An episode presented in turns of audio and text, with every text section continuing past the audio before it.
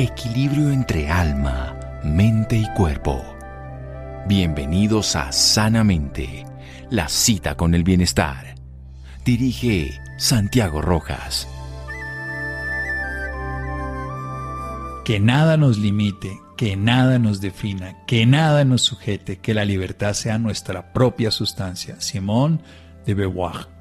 Buenas noches, estamos en Sanamente de Caracol. Este tema me encanta y no tiene nada que ver conmigo en teoría, pues porque yo siendo varón no padezco esta historia, aunque no es tan cierto. También a los hombres nos da algo parecido, incluso más complejo porque ni siquiera lo reconocemos. Pero es un tema que desde los años 90 me dio por estudiar y que le doy toda la validez, sobre todo porque en las culturas orientales le ven una visión muy distinta de cómo afrontar esta época que no es de pérdida, sino es de oportunidades distintas, donde la biología le da una característica a la mujer. Vamos a hablar de la menopausia y vamos a hablar del club de la menopausia y vamos a hablar precisamente de un, todo un trabajo que hacen, en este caso una médica, ginecóloga, primero cirujana de la Universidad Javeriana, luego ginecóloga del Hospital Militar y presidente del capítulo Bogotá de la Asociación Colombiana de Menopausia. Línea de investigación de menopausia, la Asociación Latinoamericana de Endocrinología Ginecológica. Todo un manejo muy importante porque recordemos algo esencial. Primero, las mujeres van a vivir en promedio 5 o 6 años más. La menopausia puede llegar en una etapa pues muchos años antes y toda esa vida depende de lo que se haga antes, durante y después. Doctora Adriana Camero, qué gusto tenerla esta noche por aquí en mi programa. Buenas noches y gracias por acompañarnos. Buenas noches, Santiago. Para mí de verdad es un inmenso honor estar esta noche compartiendo un tema que nos apasiona a los dos, que es esta etapa tan hermosa de la vida, para la cual desafortunadamente muchas mujeres no nos preparamos. Exactamente, no se preparan, creen que no debería pasar cuando tiene todas sus realidades. ¿Qué es esto de la menopausia? Expliquemos eh, a todos los hombres y mujeres que nos escuchan aquí en Sanamente de Caracol Radio. Es muy importante que ojalá haya muchos hombres escuchándonos porque, como te decía hace unos momentos, creo que no hay ninguna familia colombiana que no haya una mujer que esté en esta etapa de la vida. La menopausia es definida como la ausencia de la menstruación durante un año, debido a que ya los ovarios no producen la hormona por excelencia femenina que son los estrógenos.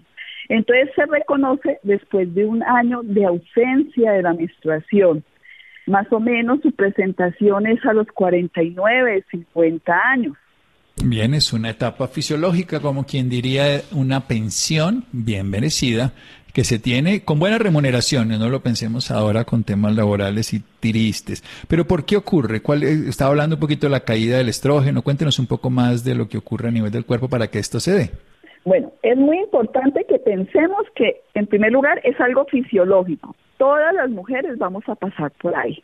Entonces, llega un momento que se empieza a disminuir la producción de los óvulos y entonces se empieza a disminuir la producción de las hormonas, los estrógenos, la progesterona, los andrógenos también, y eso va a conllevar a que después de los 40 años va a empezar como una irregularidad de los ciclos menstruales, entonces ya como que las mujeres dicen ya no estoy menstruando cada mes, entonces se me empiezan a alargar o a veces sangre un poquito más, luego se me empieza a acompañar de como las oleadas de calor o que lo que dicen los, los fogajes, los bochornos, los síntomas vasomotores, que es esa sensación de calor como que sale del tórax, sube al, al cuello y a la cabeza y que nos hace sudar y como que se acompaña también de palpitaciones, y esto nos va a conllevar también a que debido a esas oleadas de calor podamos tener un impacto negativo en nuestra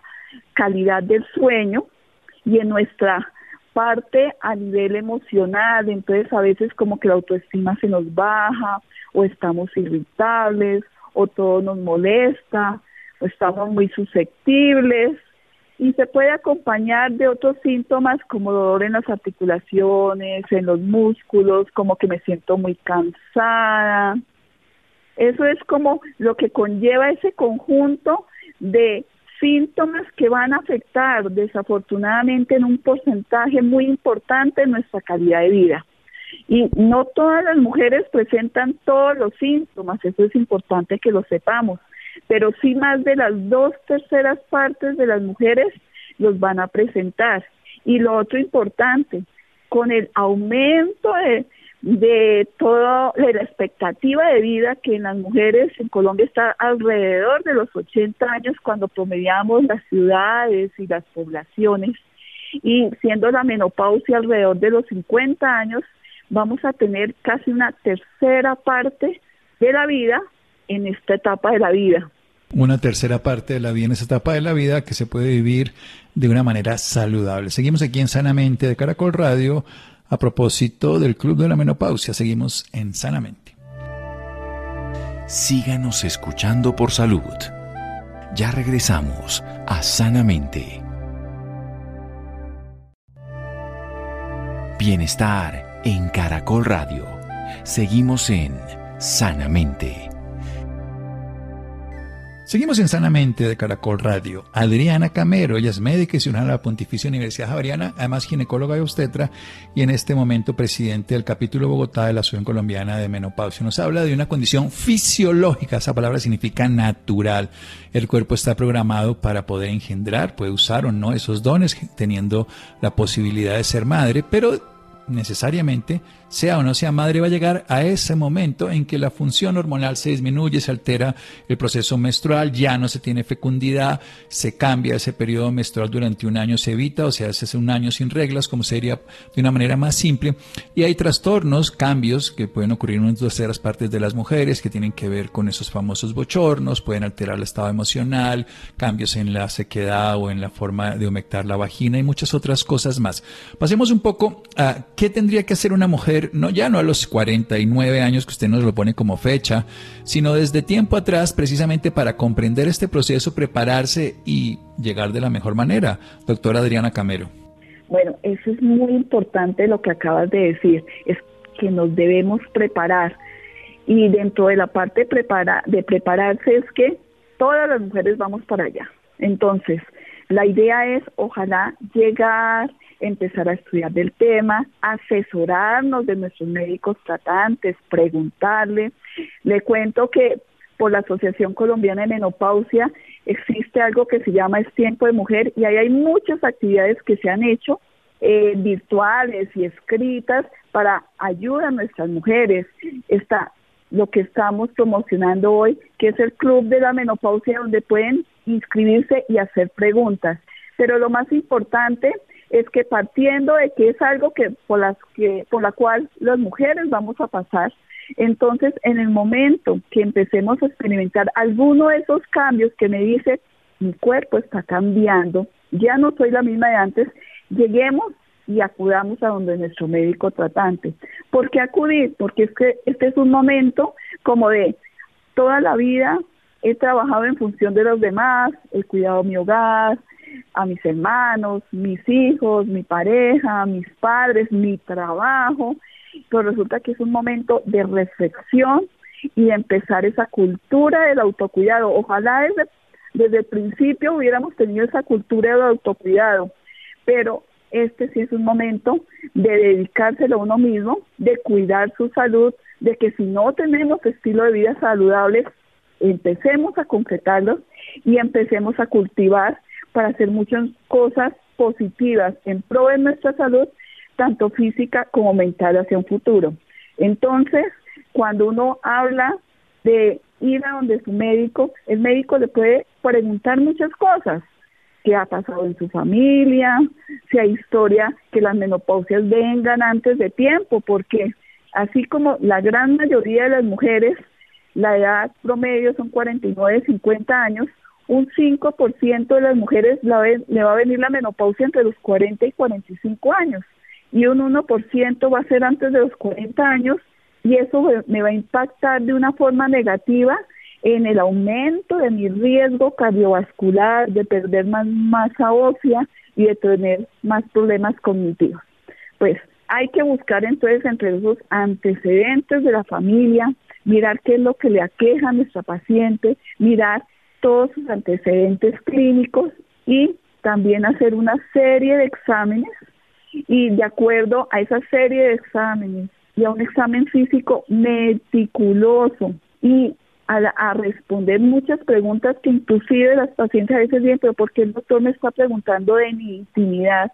Pero aquí hay muchos tabúes con respecto a nuestra sexualidad.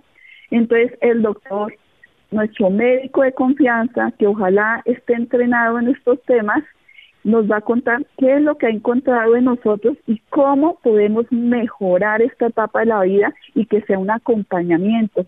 Y no solo menopausia es igual a hormonas, sino menopausia es igual a cambios en mi estilo de vida, tanto nutrición como ejercicio, hábitos de vida, ocupación del tiempo libre, elaboración de un proyecto de vida futuro, enfrentamiento de algunos cambios que voy a tener. Mis hijos se van de la casa, el síndrome de nido vacío, mi esposo se pensiona, me estoy pensionando yo y yo me siento muy vital.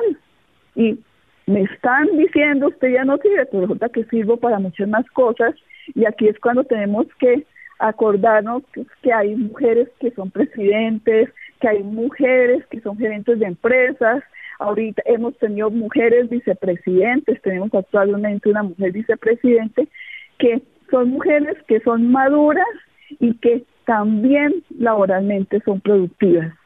Y además pues está la parte hormonal y no hormonal a nivel farmacológico.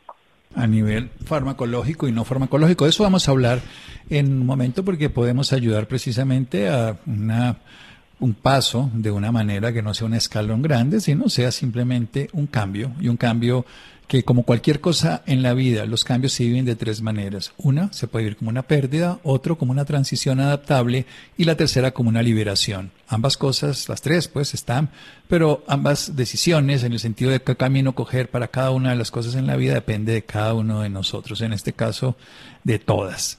Aquí seguimos en Sanamente en un momento con Adriana Camero. Los escucho, nos escuchan aquí en Sanamente de Caracol Radio. Síganos escuchando por salud. Ya regresamos a Sanamente. Bienestar en Caracol Radio. Seguimos en Sanamente. Seguimos en Sanamente de Caracol Radio. Elena Camero es una médica y cirujana de la Pontificia Universidad Javeriana y es ginecóloga y obstetra de la Universidad Militar. Ella es presidente del capítulo Bogotá de la Asociación Colombiana de Menopausia y nos está hablando de un proceso fisiológico, de unos cambios, pero que se pueden preparar desde mucho tiempo atrás, que la mujer sabe que va a ocurrir y que lo puede hacer de una manera integral, desde la salud, de ver los antecedentes, de ver cómo ha sido su vida, porque muchas veces el corazón protege a las mujeres durante el periodo fértil al trastorno, incluso el, cambio del peso y muchas características se pueden dar después de la menopausia, pero se pueden preparar y evitar esos cambios inadecuados posteriormente. Está hablando de ayudas farmacológicas y no farmacológicas. Cuéntenos un poco al respecto, doctora Camero. Eh, hablábamos un poquito, primero hablemos de estilos de vida. La gente se le olvida que nos tenemos que alimentar bien. Esta es una etapa para alimentarnos mucho mejor.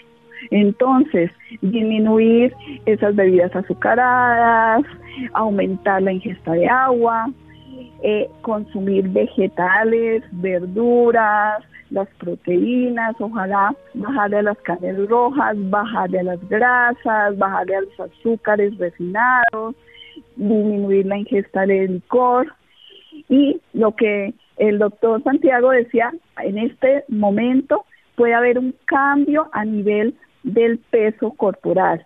Y también hay un cambio a nivel de la figura. Nosotros estamos acostumbrados a nuestras mujeres como en forma de perita y resulta que se empiezan a acumular la grasita a nivel abdominal y como que empieza a presentar una figura de manzana. Entonces es muy importante la parte nutricional, acompañada también de un ejercicio, 150 minutos de ejercicio a la semana, 30 minutos diarios de un ejercicio cardiovascular, 15 a 20 minutos de un ejercicio de fortalecimiento de los músculos dos o tres veces a la semana, ojalá con una persona que esté entrenada. Y ocupación de ese tiempo libre. Cuando llegamos, estamos en la casa, cuando vemos que no estamos trabajando y no tenemos un proyecto de vida y nos hemos pensionado, uno dice es que ya no sirvo, no, es muy importante prepararse, tener un proyecto de vida para qué voy a hacer yo después de esta etapa de la vida. Entonces, eso es como lo más importante que podemos hacer en la parte de estilo de vida. Ah, bueno, y disminuir el tabaco. A nivel no farmacológico, resulta que un tema que no había tocado es que 50% de las mujeres que están pasando esta etapa empezamos a experimentar una disminución de la lubricación vaginal. Entonces eso puede llevar a que me duela durante las relaciones, a que me fisure, a que también pueda tener aumento del riesgo de hacer una cistitis, una infección vaginal y a que obviamente no quiera tener relaciones. Entonces existen ayudas que desde que están los lubricantes a nivel vaginal para que cuando yo vaya a tener este encuentro sexual no me vaya a molestar. También están los hidratantes que hacen que como que estos tejidos que están secos absorban agua y se puedan sentir mejor, porque es que va a llegar un momento en que la vulva se siente quemada, me da rasquiña, no me la aguanto, empiezo a sentir la uretra y digo eso es cistitis y resulta que no es cistitis. Eso es debido a que se han disminuido los estrógenos y los andrógenos. Es muy importante cuando uno hace esta consulta con su médico de confianza es que nos asesoremos de él y no vayamos a utilizar lo que hizo mi amiga, mi hermana, mi vecina, una compañera de trabajo, porque todas somos diferentes y esta es una etapa en la cual el manejo debe ser individualizado para cada una, porque no todas sentimos lo mismo. Y desafortunadamente, cerca de la mitad de las mujeres que están en esta etapa de la vida le cuesta hablar o le cuesta reconocer que está en esta etapa de la vida, porque todavía hay una connotación negativa de que estoy en la menopausia y esa palabra todavía como que no la aceptamos y como que cuando se acepta, se acepta además como con dolor y con sensación de pérdida, como cuando decía, en contraprestación, como cuando decía ahorita el doctor Santiago, y es una época de ganancia, de redescubrirme y hacer cosas nuevas. Eso depende precisamente cómo se tome, cómo se asuma y sobre todo que se comprenda. Yo creo que la gran diferencia, y hablando con varias personas de otras culturas, no solo otros países, sino digamos de culturas orientales, el momento de la menopausia es un momento de liberación de la función biológica y es un momento para sí mismas, para desarrollar sus dones, para eso, convertirse en líderes, en jefes, en muchas cosas sin tener una cantidad de responsabilidades con su cuerpo y muchas veces con la maternidad y otras funciones que antes tenían.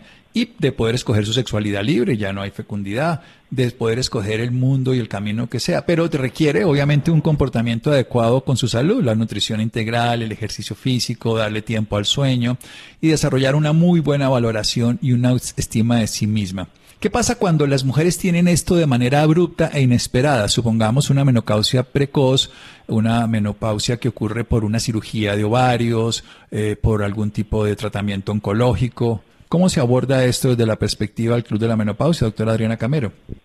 Bueno, pues a mí me gustaría cogerte un poquito de tiempo y decir qué es el Club de la Menopausia porque hemos hablado algo de la menopausia y ya, ya luego te contesto.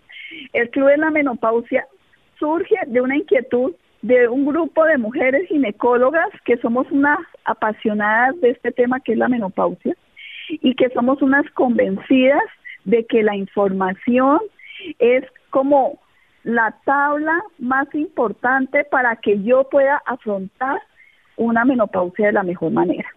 Sí, entonces la idea es informar, divulgar y que todas las mujeres se vayan preparando para esta etapa de la vida, no es algo comercial que es que nosotros estamos colocando consulta que a veces se puede se puede interpretar de esa forma, no es una campaña de divulgación, concientización y decirle a las mujeres que en este momento hay más de 6 millones de mujeres en Colombia que están que son mayores de 50 años. Entonces, ¿qué han pasado por estos cambios? En este momento estarían más o menos más de 2 millones de mujeres están llegando a los 50 años y los están sufriendo en este momento. Entonces, que no están solas. ¿Qué pasa cuando me quitan los dos ovarios abruptamente? No es lo mismo la etapa que hacemos esa etapa de transición en que hablábamos de las irregularidades menstruales y que van apareciendo los síntomas poco, poco a poco, a que a mí me quiten los dos ovarios Acuérdense que los ovarios producen los ovulitos que son los que van a secretar o producir los estrógenos. Entonces, cuando a mí me los quitan abruptamente, también me quitan la producción de los andrógenos y eso es algo que es abrupto para la mujer que en ese momento van a empezar esas oleadas de calor severas, van a presentarse además esa, esos cambios a nivel emocional, entonces la paciente dice, pero a mí qué me pasa, yo no soy la misma de antes, a veces estoy muy irritable, a veces estoy llorando, y es que los estrógenos tienen que ver con todas esas sustancias que están en el cerebro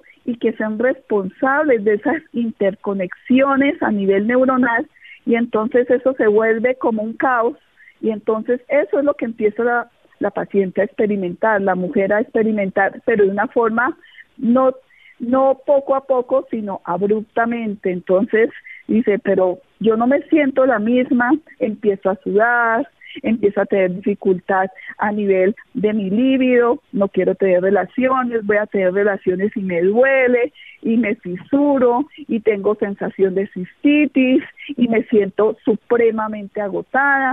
Entonces, esto va a llevar un impacto muy grande en la vida. Por eso, a las mujeres que bien sea por un tumor de ovario o porque tienen quistes muy grandes y no les pueden salvar ese ovario o porque están en un proceso de tratamiento de una patología oncológica, estas mujeres hay que prepararlas antes, eso es importante.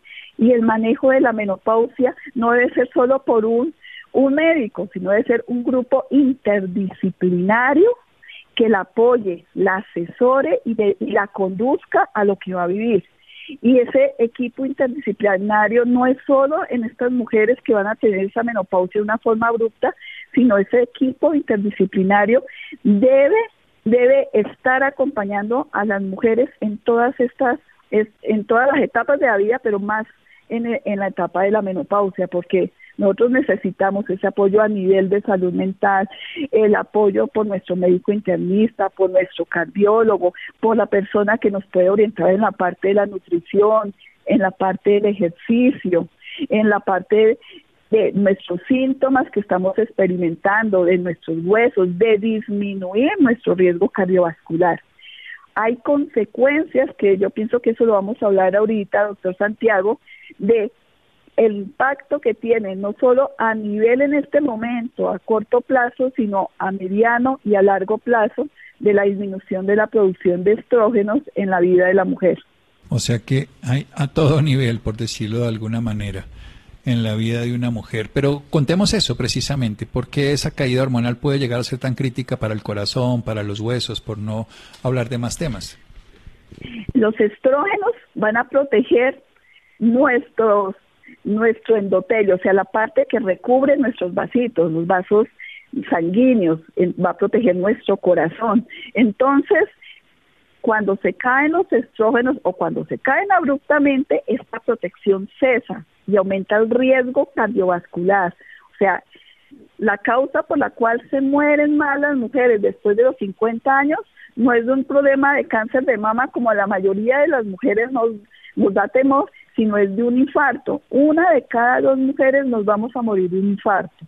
Entonces, es muy importante la parte de hacer ese diagnóstico y por eso se dice que hay un periodo es ventana de oportunidad y es que cuando a mí me diagnostican menopausia o cuando estoy en los cambios, que es más importante, cuando estoy en los cambios de la menopausia, durante los primeros 10 años en que ese endotelio, ese revestimiento de mis vasos, de mi corazón, está sano, es cuando ahí es muy importante. Y si no hay ninguna contraindicación, la ayuda de las hormonas para continuar con esa protección a nivel cardiovascular de nuestras mujeres. Entonces, hay un impacto de los estrógenos relacionados con el corazón. Hay un impacto también de los estrógenos con el hueso. A medida que se caen los estrógenos, se pierde la masa del hueso, o sea que esa arquitectura del hueso se va perdiendo y esa arquitectura que es fuerte, que protege el hueso de una fractura, se va volviendo como la piedra pómez, o sea que uno ve la piedra pómez que inicialmente es como toda cerradita y luego empieza a ver como los huequitos, así pasan con los huesos. Durante los primeros cinco años se puede perder hasta del 5 al 7% de la mineralización de ese hueso. Entonces, y ya luego se pierde un 1%. Entonces, una de cada tres mujeres puede tener alrededor de una fractura más adelante que va a ser incapacitante. Entonces, también es muy importante, entonces, el papel de los estrógenos en el cuidado de la salud ósea y de la salud muscular y más adelante en prevenir también todo lo que es ese deterioro del aspecto cognitivo, de lo que es el aprendizaje, el habla, la concentración de las mujeres a largo plazo. Bien, excelente. Todo el apoyo integral, por eso estamos hablando con la directora de Bogotá en el Club de la Menopausia, que nos ha explicado todo el manejo que se puede dar de manera integral y que, como bien dice, ah, es un acompañamiento interdisciplinario y con conocimiento de causa. Ya para terminar, cuando se interviene adecuadamente en estos primeros 10 años y no posteriormente, porque se ha visto que si se toma muy tarde la intervención puede llegar a ser inadecuada, ¿qué se puede generar a nivel de la parte cognitiva y mental? Hablamos de los huesos, hablamos del corazón, pero también veamos la parte de la demencia o los trastornos cognitivos o las enfermedades neurodegenerativas. Bueno, los estudios han demostrado que con el uso de los estrógenos a nivel de los primeros 10 años, entonces esa unión entre las neuronas persiste y esas funciones que se van deteriorando a lo largo del tiempo, lo que conllevan a la memoria, a los trabajos finos, a las labores de comunicación, de reconocimiento, todo eso tiene un impacto positivo y hay prevención en la enfermedad de Alzheimer, no solo cuando se inicia temprano, sino cuando también se mantiene por más de 10 años. Hay estudios muy bonitos que han demostrado esa protección con respecto a la enfermedad de Alzheimer y a la y obviamente han servido como terapia para disminuir los trastornos como lo que es la depresión en la mujer. La depresión en la mujer, por supuesto. Las partes psicoafectivas que son tan importantes. También veíamos el manejo local para la irritación, para la disfunción sexual, por sequedad vaginal. Lo que nos están enseñando es que es un proceso fisiológico que se puede acompañar. Y si se acompaña profesionalmente y no simplemente por consejos de personal no capacitado, se puede llevar a tener una mejor condición de vida, una calidad en, los, en el 30% de la vida restante que le queda a una mujer y sobre todo con buena salud. Doctora Adriana, ¿dónde la pueden ubicar a usted y dónde pueden tener más acceso a conocer el Club de la Menopausia? Bueno, se puede a través de www.elclubdelamenopausia.com. Ustedes llegan, se inscriben, nos pueden hacer preguntas, estaremos atentos para contestarlas y ahí la idea es que tomemos conciencia y que sea como también una red de apoyo para nuestras mujeres, pero el mensaje tal vez más grande es que tomemos conciencia. Y aquí yo también quiero decir que existe la Asociación Colombiana de Menopausia que no solo trabaja con los médicos, sino trabaja con esa comunidad y que a través de la página web de la Asociación Colombiana de Menopausia también nos pueden contactar, pueden entrar y mirar todas esas actividades tan hermosas que estamos haciendo hacia nuestras mujeres. Y ahí, si ustedes preguntan, también nos pueden localizar y estaremos muy atentos para contestarles. Perfecto. El club de la menopausia.com, no solo la doctora Adriana Camero, sino un grupo de médicas, ginecólogas y demás especialistas en la salud de la mujer que las pueden acompañar. Doctora Adriana, qué alegría y qué honor tenerla por acá. Doctor, el honor ha sido mío. Qué rico volver a reencontrarme con usted y trabajando en un tema tan apasionado. Lo felicito por todo ese empuje, por la segunda primavera y seguiremos trabajando por mejorar la calidad de vida de la mujer madura colombiana. Y recordemos que hay 6, millones de mujeres en este momento que han pasado a esa etapa en Colombia, o sea que es un dato profundamente importante de un manejo integral, de un acompañamiento y sobre todo entender que no es una pérdida, es una oportunidad. Se liberan de unas funciones, acceden a otras capacidades, así que bienvenidas a las que estén allí y prepararse para las que aún no han llegado. Un abrazo, doctora, y seguimos aquí en Sanamente. Muchas gracias, doctor. Una feliz noche. Seguimos en Sanamente de Caracol Radio síganos escuchando por salud. Ya regresamos a Sanamente. Bienestar en Caracol Radio. Seguimos en Sanamente. Seguimos en Sanamente de Caracol Radio, las interesadas y los interesados en conocer al respecto lo que la doctora Adriana Camero, ginecóloga, nos hablaba, el Club de la Menopausia. Pueden encontrar www.elclubdelamenopausia.com. Y pasemos para el otro lado, que vamos a hablar precisamente los problemas sexuales más comunes en hombres mayores de 50 años y cómo prevenirlos. Esto es muy importante porque por un lado hablábamos obviamente de las mujeres mayores de 50, pero también a nosotros nos toca. Bueno, Isidro, buenas noches. Buenas noches, doctor Santiago, y buenas noches a todos nuestros oyentes. Hoy vamos a hablar de sexualidad y vamos a hablar de sexualidad masculina. Vamos a hablar de esos problemas a los que se enfrentan, por decirlo de alguna manera, los hombres mayores de 50 años, aunque seguramente muchas personas menores también se encuentran con estos problemas sexuales que son más común de lo que creemos. Por eso hemos decidido invitar al doctor Héctor Corredor Ayala. Él es médico cirujano de la Universidad Nacional de Colombia, especialista en urología y además tiene una maestría en sexología, en sexología de la clínica UNED en Madrid. Doctor Héctor, muchísimas gracias por estar con nosotros aquí en Sanamente. Buenas noches, muchas gracias a, ti Isidro por la invitación, muchas gracias por poder participar y por poder transmitir información de este tema tan importante y tan poco charlado en el, en el ambiente eh, normal de la gente. Doctor, yo quiero empezar por ahí. ¿Por qué tenemos esa sensación de que hablar de sexo sigue siendo un tabú cuando es una cosa que vivimos todos? Y más hablar de sexualidad después de cierta edad. Mire, Isidro, yo, yo creo que el problema radica en que los hombres, para los hombres, el performance sexual, o sea, su desempeño sexual, es una cosa que golpea directamente al ego.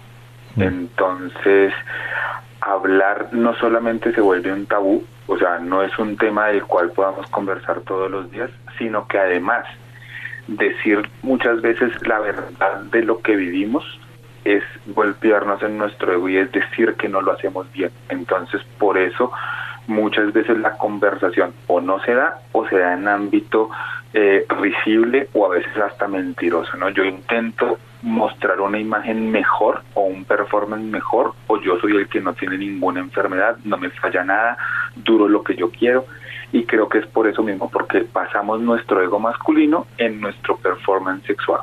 Y esto no quiere decir que las enfermedades dejen de ocurrir, esto no quiere decir que la difusión eréctil no esté, sino que simplemente no la conversamos y quizás muchos hombres pueden pensar que son los únicos que están pasando esta situación. Yo creo que es importante la conversación para decir que está bien, ¿no?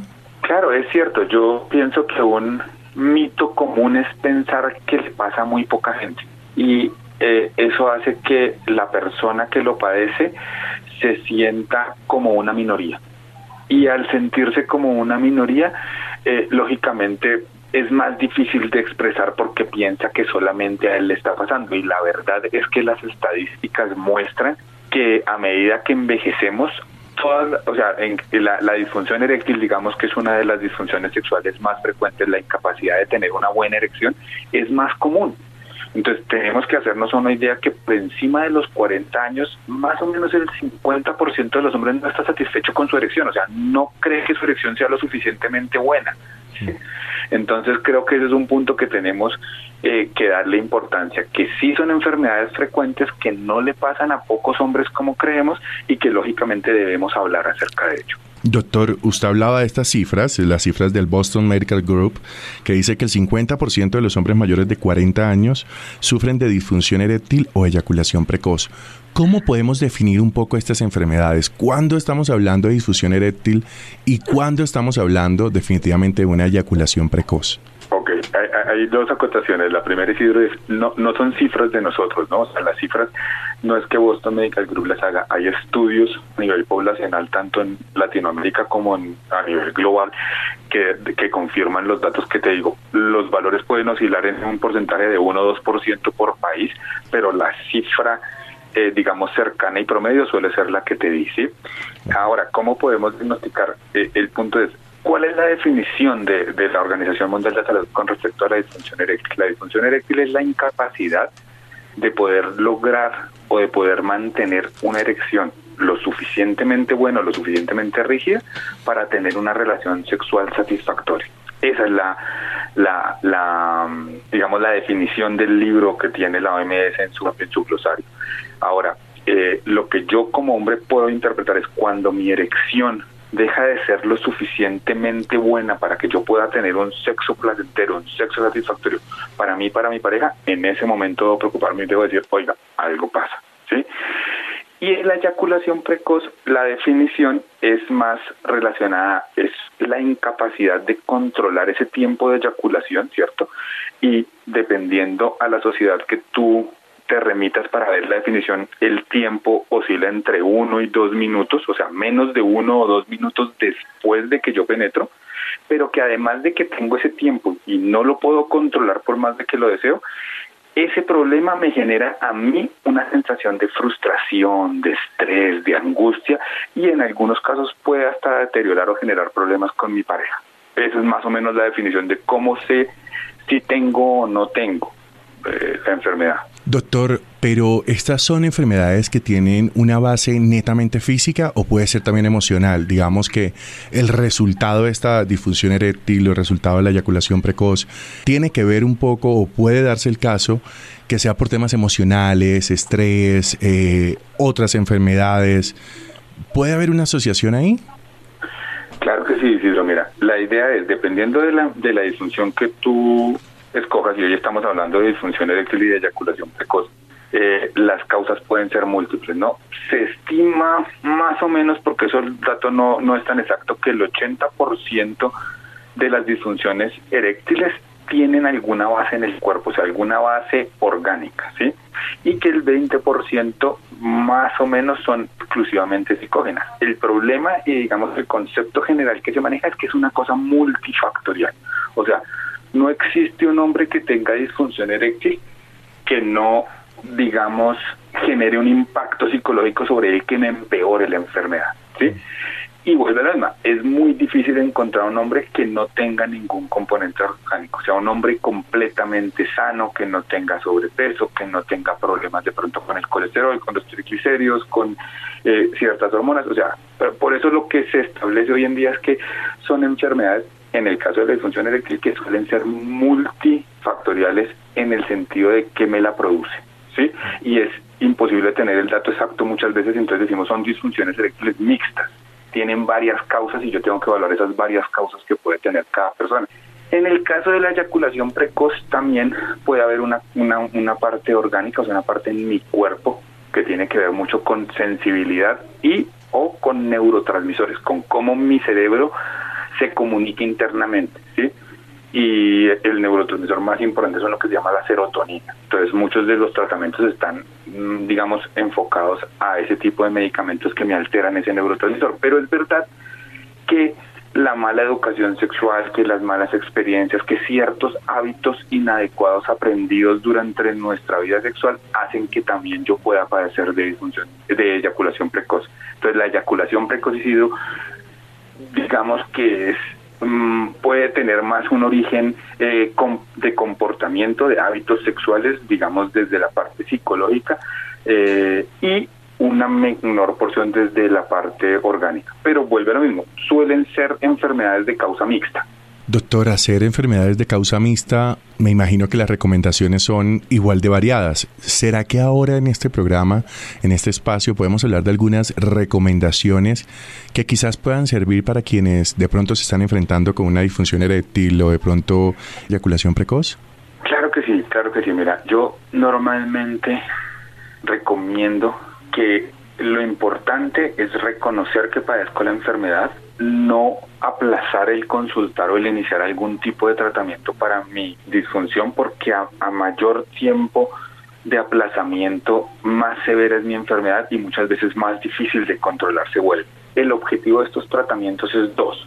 Uno, dar un soporte psicosexual, o sea, un soporte terapéutico desde el área sexológica para que las personas aprendan a disfrutar mejor su sexualidad independientemente de esa disfunción que lleven y si podemos corregirla, mucho mejor aún.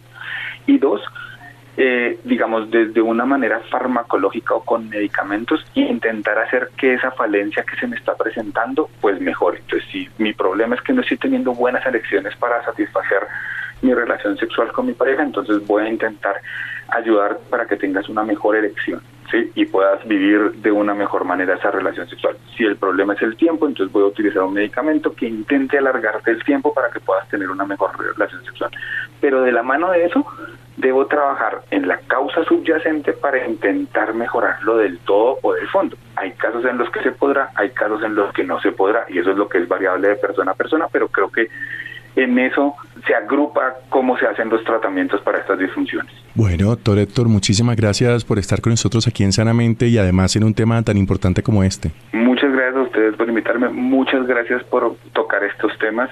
Son temas que no solemos charlar comúnmente ni en programas, ni, ni siquiera en, la educación sexual que normalmente impartimos a, las personas en la sociedad. Gracias en serio por, por, por permitirme dar la opinión y por permitirme comunicar esta información que creo que es de vital importancia para, para los oyentes y ojalá las personas que nos escuchan puedan hacer una autorreflexión de si tengo algo que creo que no está funcionando bien, oiga, debo consultar para ver si puede mejorar. Muchísimas gracias. Feliz noche. Que descanse. Bueno, muchas gracias Isidro por la invitación. Hasta luego. Gracias Isidro. Llegamos al final de Sanamente. Gracias a Mario y a Ricardo Bedoya. Quédense con la voz en el camino con Ley Martín. Caracol piensa en ti. Buenas noches.